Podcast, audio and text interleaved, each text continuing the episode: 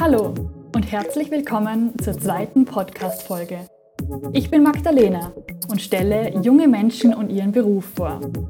Mein heutiger Gast ist Sarah. Sarah arbeitet in der Intensivmedizin und spricht offen und ehrlich über ihren Job. Ihr erfahrt, wie sich ein Tag- und Nachtdienst gestaltet, von der Dankbarkeit, die sie von Patientinnen und Patienten spürt und wie Corona ihren beruflichen Alltag auf den Kopf gestellt hat.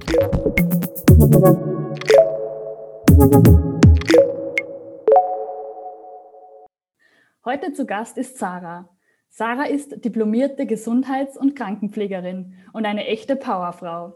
Sie ist für Menschen da, wenn sie am dringendsten Hilfe benötigen. Liebe Sarah, herzlich willkommen und schön, dass du da bist.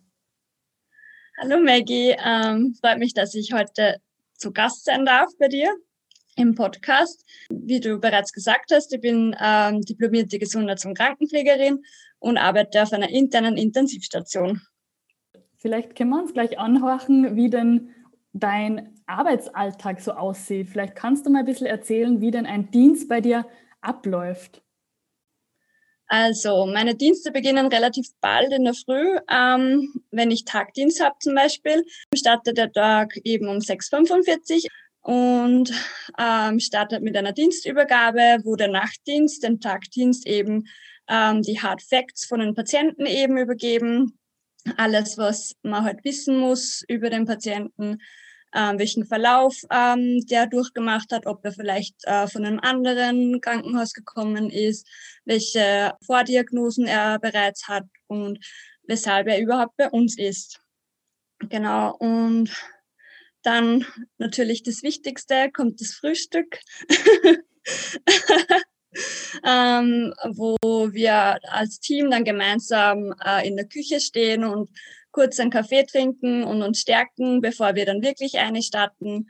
Und dann beginnt es eigentlich, dass wir zu unseren Patienten gehen, äh, uns kurz vorstellen, einen kurzen Check machen, ob die wichtigsten Notfallsmedikamente da sind, die man eben im Notfall parat haben muss. Also bei uns ist das ein bisschen anders wie auf Normalstationen. Man kann sich das so vorstellen, dass die Patienten sehr schwer krank sind und eben Medikamente stündlich bekommen über so Perfusoren nennt man das. Und die muss man halt immer wieder checken, dass das nicht ausgeht. Ja, und dann startet man mit der Körperpflege, also man hilft den Menschen, die eben jetzt nicht beatmet sind, ähm, dass sie sich aufraffen, dass man sie aus dem Bett mobilisiert, dass sie sich eben bewegen können, hilft ihnen eben beim Zähneputzen, gibt ihnen äh, etwas zum Essen und betreut sie eben, egal was sie halt brauchen. Genau. Auf der Intensivstation gibt es auch eben beatmete Patienten. Da läuft die Pflege ein bisschen anders ab. Die sind nicht ansprechbar. Jetzt mit Corona ist es halt ein bisschen anders, aber man versucht eben mit seiner Initialbewegung, das ist äh, Schultertaps, dass man ein bisschen eine Nähe aufbaut und dann spricht man trotzdem, egal was man macht, egal ob man jetzt ähm, auch denen die Zähne putzt oder eben mit einem Waschlappen den linken Arm berührt. Man versucht immer alles mitzureden, denn man denkt halt, dass auch wenn die jetzt in, im Tiefschlaf sind durch die Narkosemittel, dass sie trotzdem vieles mitbekommen. Und Genau, und man begleitet sie dann eben hindurch. Man bereitet sie für Untersuchungen vor, zum Beispiel, ob der ins CT fahren muss. Ähm, dann die Lungen werden geröntgt, wenn zum Beispiel eben Lungenentzündung ist. Äh, ja, was macht man du?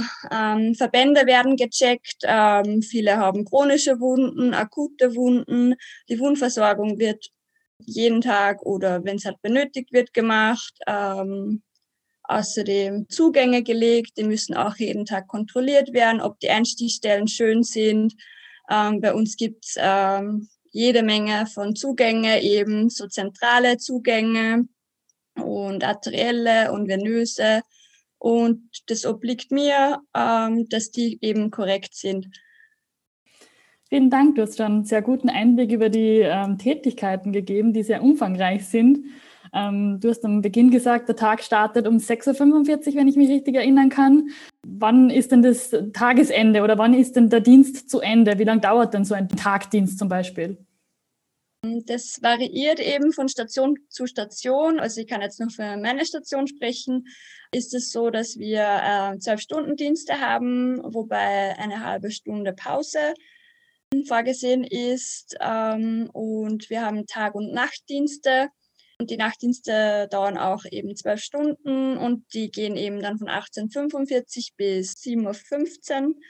Und der Tagdienst beginnt um 6.45 bis 19.15 Also relativ lange Tage. Dafür hat man dann auch immer dazwischen viele Tage mal frei. Also man kann auch eben eine Woche mal frei haben, ohne dass man sich Urlaub äh, nehmen muss. Ähm, ist halt alles sehr flexibel. Mhm. Und diese Dienstpläne, die erhält man im Vorhinein, um sich die Zeit dann besser einteilen zu können? Oder kann man da mitwirken bei der Erstellung? Wir haben das System eben, dass wir mitgestalten können in der Dienstplangestaltung, wo wir in Gruppen eingeteilt sind und wir können dann eben äh, Monat für Monat unseren Dienstplan selbst gestalten ähm, nach einen gewissen Spielregeln natürlich, aber ähm, das finde ich eigentlich auch ganz gut. Ähm, so kann man trotzdem seine Wünsche ein wenig abdecken, weil man trotzdem Montag bis Sonntag einsatzbereit sein muss.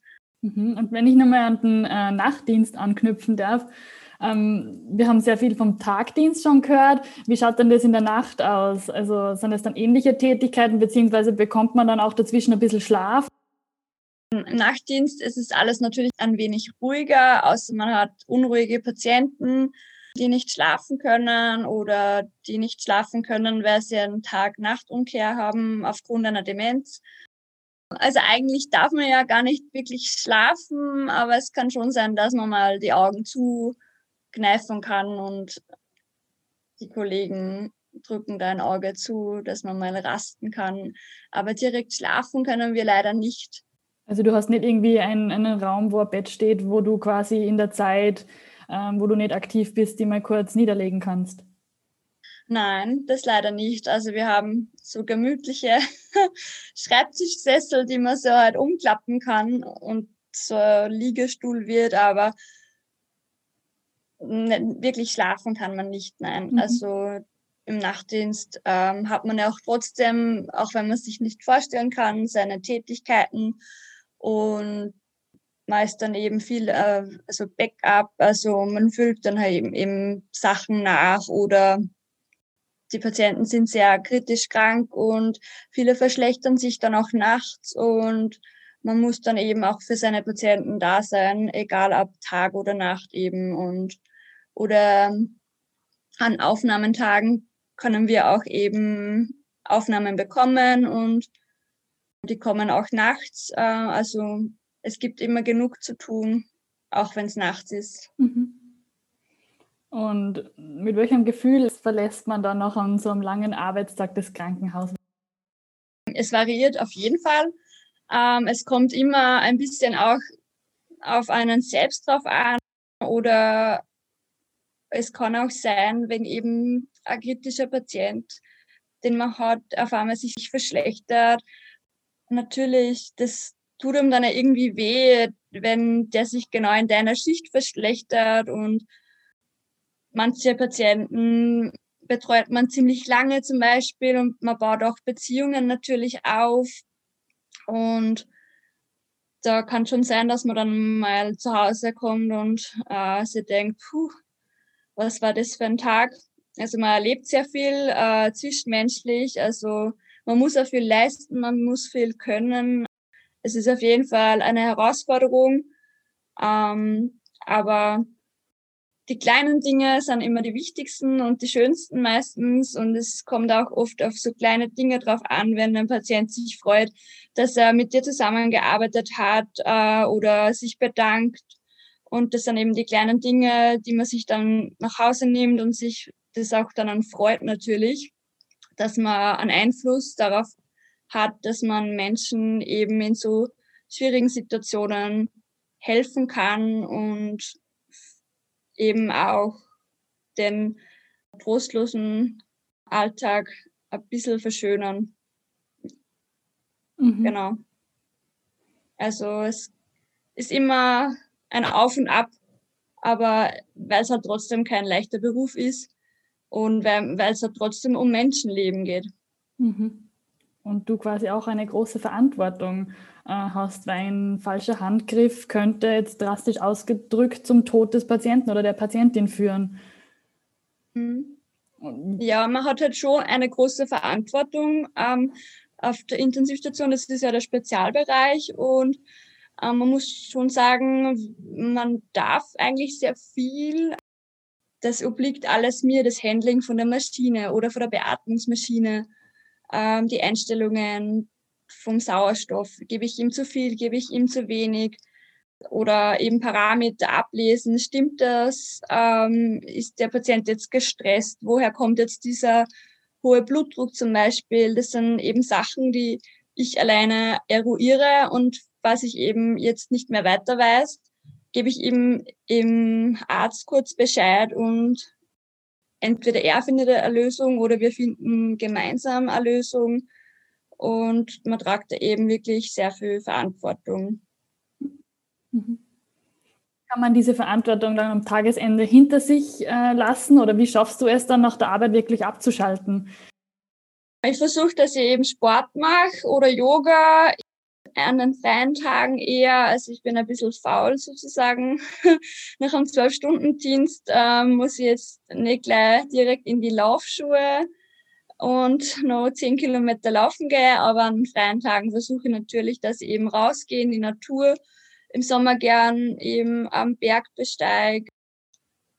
Äh, der Austausch mit Kollegen ist ja sehr, sehr wichtig. Ähm, wenn man mal denkt, dass man falsch gehandelt hat oder wenn man eben generell nicht weiß, ist der Austausch auf jeden Fall sehr, sehr wichtig. Und trotzdem auch die Arbeit Arbeit lassen und über was anderes nachdenken, einfach auf sein eigenes Leben sozusagen konzentrieren und erst dann wieder an die Arbeit denken, wenn man in die Arbeit geht.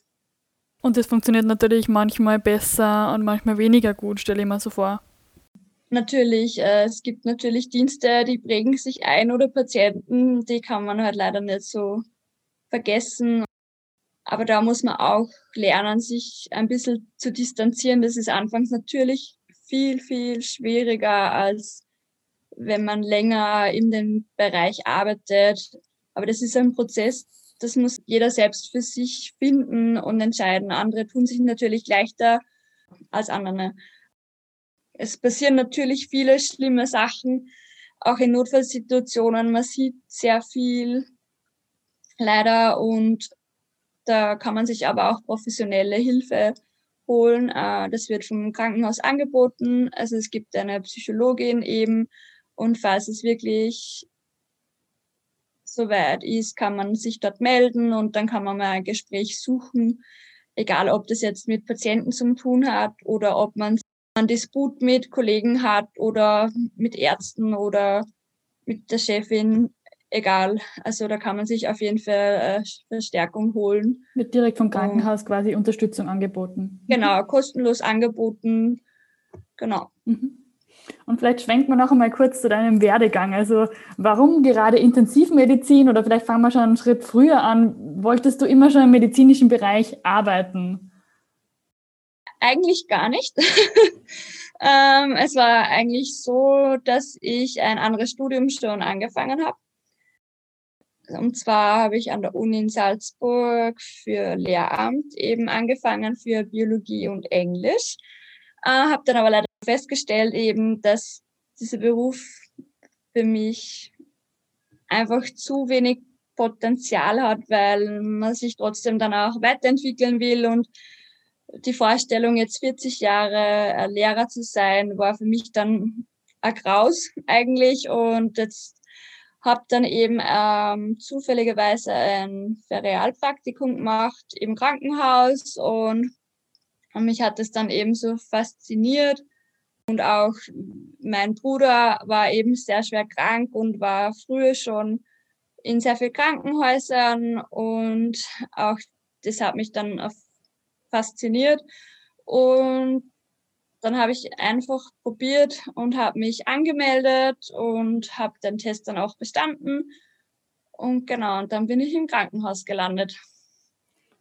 Und wieso Intensivmedizin? Durch die drei Jahre Ausbildung an der FH haben, wir sehr viele äh, Praktika auch in vielen verschiedenen Stationen, Bereichen machen müssen. Und mir hat sehr vieles zwar zugesagt, aber ich habe mir das dann oftmals nicht langfristig vorstellen können und der Intensivbereich äh, war dann das erste äh, Mal in einem Praktikum, dass ich mir gedacht habe, okay, das ist spannend, das kann ich mir eigentlich langfristig vorstellen, da man sehr viel lernen muss und man trotzdem sehr viel Herausforderungen äh, begegnet und das eben das Potenzial, dass man sich eigentlich immer weiterentwickeln muss und oftmals auch an seine Grenzen geht. Und das hat mich dann eben irgendwie gepackt. Sicher ein Bereich mit der steilsten Lernkurve, wenn ich das jetzt einmal so sagen ähm, darf. Ja, man lernt wirklich sehr viel ähm, in kurzer Zeit, ähm, auch über sich selbst, weil man sich trotzdem auch immer wieder selbst reflektieren muss wenn man mit verschiedenen Leuten arbeitet, vor allem mit so kritisch Kranken, weil man hat nicht nur alte Patienten, man hat auch junge Patienten äh, mit schweren Schicksalen und auch Familienangehörige, die man betreuen muss. Und man wird schon sehr erwachsen während des ganzen Arbeitsprozesses. Wir haben jetzt ein Thema noch sehr ausgeklammert, das aber in eurem Bereich sehr stark dominiert und zwar die Corona-Pandemie. Vielleicht kannst du uns einen kurzen Einblick geben, wie schaut denn das Arbeiten zu Corona-Zeiten aus, beziehungsweise wie hat sich denn dein beruflicher Alltag durch die Pandemie verändert? Ähm, also es war eigentlich eine 360-Grad-Wendung, äh, weil so jetzt in Nicht-Corona-Zeiten kannst du jederzeit zu deinem Patienten gehen, auch wenn ein Notfall ist. Äh, und wir sind eben eine Corona-intensiv geworden und haben so eben lernen müssen, was Corona also mit sich bringt. Ähm, wir haben unsere Station ein bisschen umstrukturieren müssen, haben infektiöse Bereiche und nicht infektiöse Bereiche eben äh, entwickelt sozusagen und haben ein System zum An- und Ausziehen, also der persönlichen Schutzausrüstung entwickelt, und viel hinterfragt von der Hygiene her auch, was ähm, und wie wir das am besten lösen und haben mittlerweile also im ersten Lockdown ein bisschen einen Testlauf gehabt und mittlerweile funktioniert eigentlich alles sehr gut, äh, muss ich sagen. Ähm, wir haben auch Intensivbetten aufstocken müssen. Ähm, wir eben die größte Krise eben im November jetzt war, da haben wir dann statt ähm, sieben Intensivbetten, insgesamt elf Intensivbetten gehabt. Genau. Und wir arbeiten jetzt eben mit der Schutzausrüstung. Das heißt Handschuhe, Brille, ähm, Mundschutz, Visier, Ganzkörperanzug. Genau. Also genau. Ähm, und dann eben so OP-Schuhe, weil die eben so aus einem Gummi sind, die kann man gut sterilisieren lassen wieder. Genau, und dann gehst du von der nicht infektiösen Zone sozusagen in die infektiöse Zone, wo eben Koje für Koje die Corona-Patienten, die eben Intensivpflege und Intensivmedizin benötigen und versorgst die eben. Also es gibt immer vom Team her, die eben tags oder in der Nacht halt eben da sind, so Zureicher, die eben in der nicht infektiösen Zone sind und ähm, die eben Blutgase zum Beispiel entgegennehmen oder wenn man eben Zubehör für einen Zugang braucht. Und wie lange hat man dann einen Schutzanzug beispielsweise insgesamt dann an? Ja, es ist unterschiedlich. Also man schleißt sich so um halb acht ein und äh, bis man fertig ist, ist oft einmal schon elf oder so. Bis alle Patienten versorgt sind, da sind wir eben vielleicht zu dritt, zu viert oder zu fünf. Das kommt eben darauf an, wie viele Patienten wir da haben. Äh, und versorgen die Patienten und dann geht man halt langsam wieder raus, weil man muss auch zur Visite gehen natürlich und die nächsten, die zuerst im nicht infektiösen Bereich zu reiche waren, gehen, ähm, gehen dann in den infektiösen Bereich. Wir wechseln uns ein wenig ab, so dass wir ein wenig entlastet sind. Aber meistens arbeiten wir schon zwischen drei bis vier Stunden oder länger, kommt drauf an, mit der persönlichen Schutzausrüstung eben am Stück. Dann hat man kurz einmal Pause, also Pause mehr oder weniger, weil es dann eben zureicher im nicht infektiösen Bereich. Und Pause bedeutet, man kann mal einen Schluck trinken. Man kann dann einen Schluck trinken einmal, genau.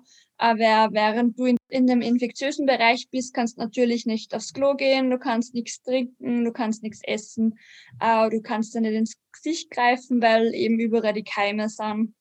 Also man muss seine Grundbedürfnisse quasi hinten anstellen, beziehungsweise das wirklich planen. Ähm, wann esse ich was, wann trinke ich was, ähm, gehe ich davor auf die Toilette, gehe ich danach? Genau, genau. Also man muss das alles ein wenig planen. Also man muss wirklich schon ganz dringend aufs Klo, dann darf man natürlich einmal kurz die Zone verlassen.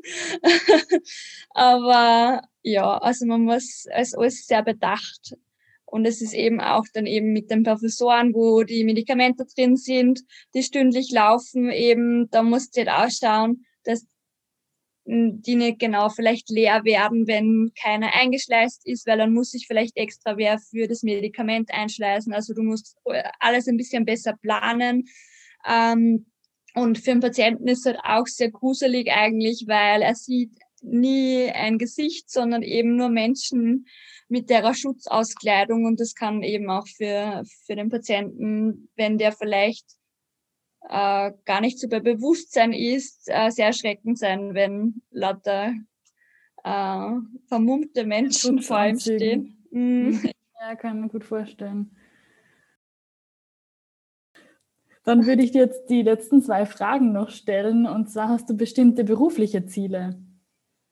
Äh, berufliche Ziele mich noch mehr entwickeln, ähm, weil hm, es ist schon so, dass man viel Erfahrung braucht, eben in verschiedenen Situationen, weil viele Krankheitsbilder ähm, äußern sich bei jedem Menschen ein bisschen anders und dass man eben schneller Symptome vielleicht, wenn man eben mehr Erfahrungen hat, äh, gleich sieht, ähm, dass einfach auch in Notfallsituationen, dass man da wenn gesettelt ist als am Anfang, dass man da auch Sicherheit bekommt. Also unser Beruf ist sehr viel mit Erfahrung verbunden.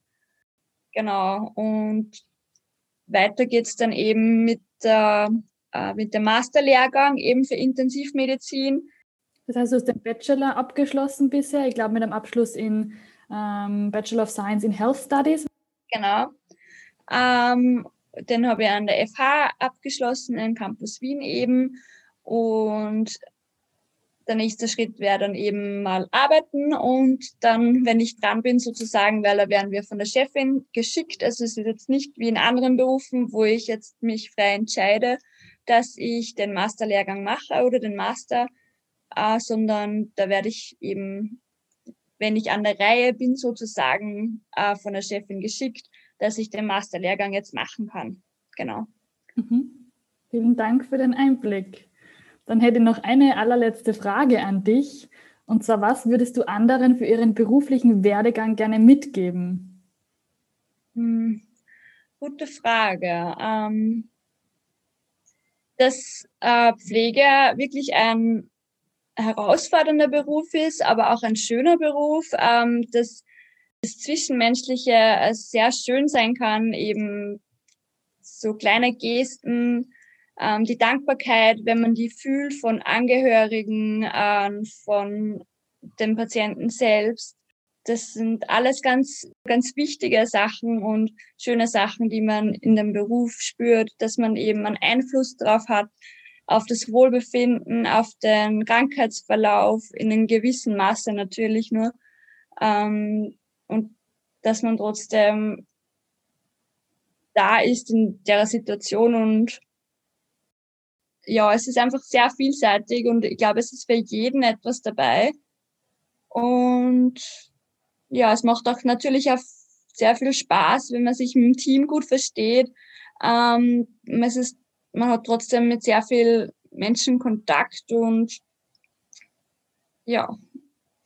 Ja, dann würde ich Danke sagen ähm, für diesen schönen Ausblick und die motivierenden Schlussworte auch und darf mich bei dir für dieses interessante Gespräch und deine Einblicke bedanken. Ähm, ja, danke Maggie, dass ich heute eben meinen Beruf vorstellen dürfen habe und äh, war eine sehr interessante Erfahrung.